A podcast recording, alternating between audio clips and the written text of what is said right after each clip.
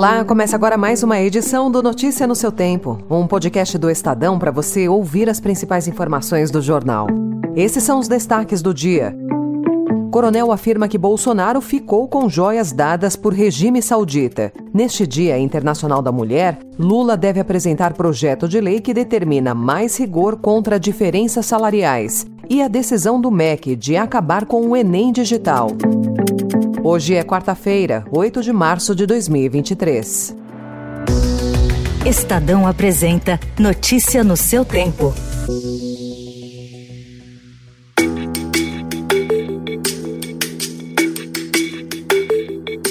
O presidente Jair Bolsonaro recebeu pessoalmente o segundo conjunto de joias da Arábia Saudita que chegou ao Brasil pelas mãos da comitiva do então ministro de Minas e Energia Bento Albuquerque. O Estadão teve acesso a documentos oficiais que mostram que o pacote foi entregue no Palácio da Alvorada e recebeu a confirmação do tenente-coronel do Exército Mauro Cid, ajudante de ordens e faz-tudo do ex-presidente, de que as joias desse segundo pacote estão com Bolsonaro. A entrada das peças no Brasil sem declarar a receita e a apropriação pelo presidente estão irregulares. A Controladoria Geral da União instaurou ontem uma investigação para apurar o caso. A Comissão de Ética Pública da Presidência da República também vai analisar o ocorrido.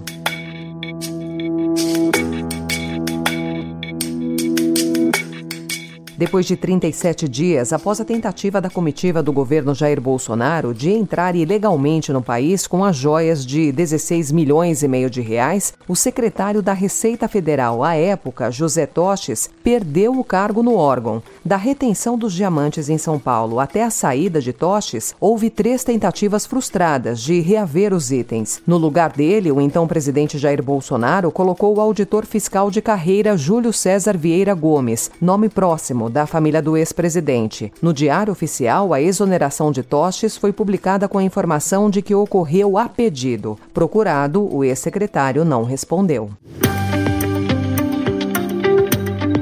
Finalmente, Simone, agora, no Dia das Mulheres, a gente vai apresentar definitivamente a tal da lei que vai garantir que a mulher definitivamente receba o salário igual ao homem se ela exercer a mesma função do homem.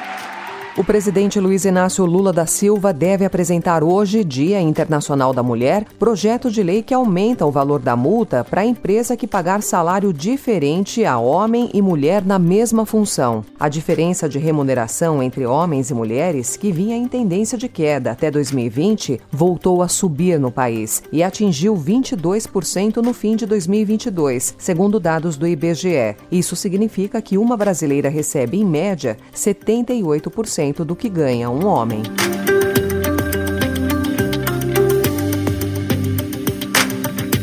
O ministro do Desenvolvimento e Assistência Social, Família e Combate à Fome, Wellington Dias, confirmou ao Estadão que o governo Lula não vai retomar o pagamento do 13º para beneficiários do Bolsa Família. A parcela extra do benefício foi paga apenas em 2019, no primeiro ano de governo de Jair Bolsonaro.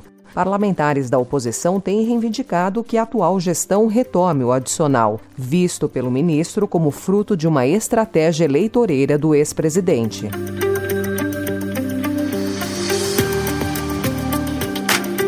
O Ministério da Educação decidiu acabar com o formato digital do Exame Nacional do Ensino Médio, o Enem, criado pelo governo de Jair Bolsonaro em 2020. Já este ano, a prova será feita apenas presencialmente. Segundo o INEP, poucos estudantes optaram nos últimos anos pela avaliação feita pelo computador, que tem alto custo.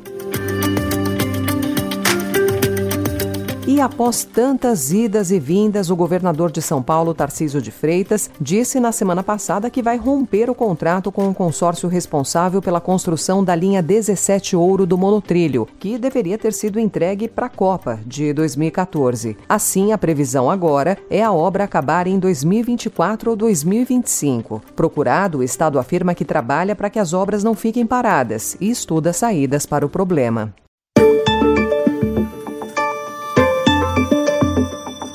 Novas informações de inteligência analisadas por autoridades dos Estados Unidos sugerem que um grupo pró-Ucrânia realizou o ataque aos gasodutos Nord Stream no ano passado. Segundo autoridades dos Estados Unidos, não há indícios de que o governo ucraniano estaria envolvido na operação. No início, Estados Unidos e Europa culparam a Rússia pelo ataque. Agora, os americanos dizem que não encontraram evidências de envolvimento russo. Qualquer indício de participação da Ucrânia, direta ou indiretamente, poderia perturbar a delicada relação do país com a Alemanha, azedando o apoio europeu à guerra.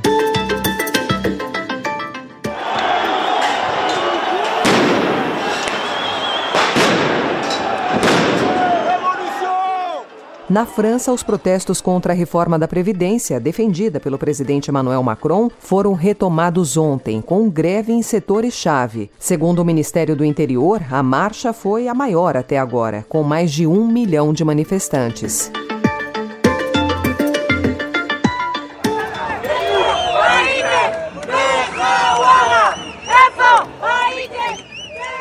Em Israel, a proposta de reforma do judiciário do primeiro-ministro Benjamin Netanyahu para reduzir os poderes da Suprema Corte provocou manifestações, abalou o setor de tecnologia e levantou temores de violência política. Agora, os protestos estão surgindo dentro das Forças Armadas. Soldados e pilotos, normalmente enviados a missões especiais, temem ser julgados pelo Tribunal Penal Internacional, caso a justiça israelense seja enfraquecida.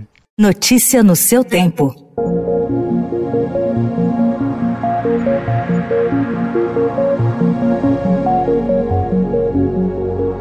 E em São Paulo, a exposição Imagine Picasso apresenta quadros de destaque e os menos conhecidos do pintor espanhol de forma interativa. No trajeto, o público entrará em contato com 219 obras do pintor cubista. Ela será aberta amanhã no Morumbi Shopping e segue até o dia 18 de junho.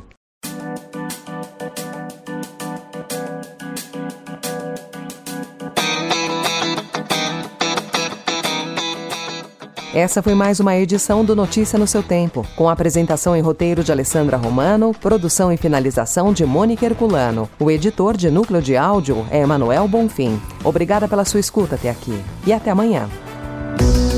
Você ouviu Notícia no seu tempo.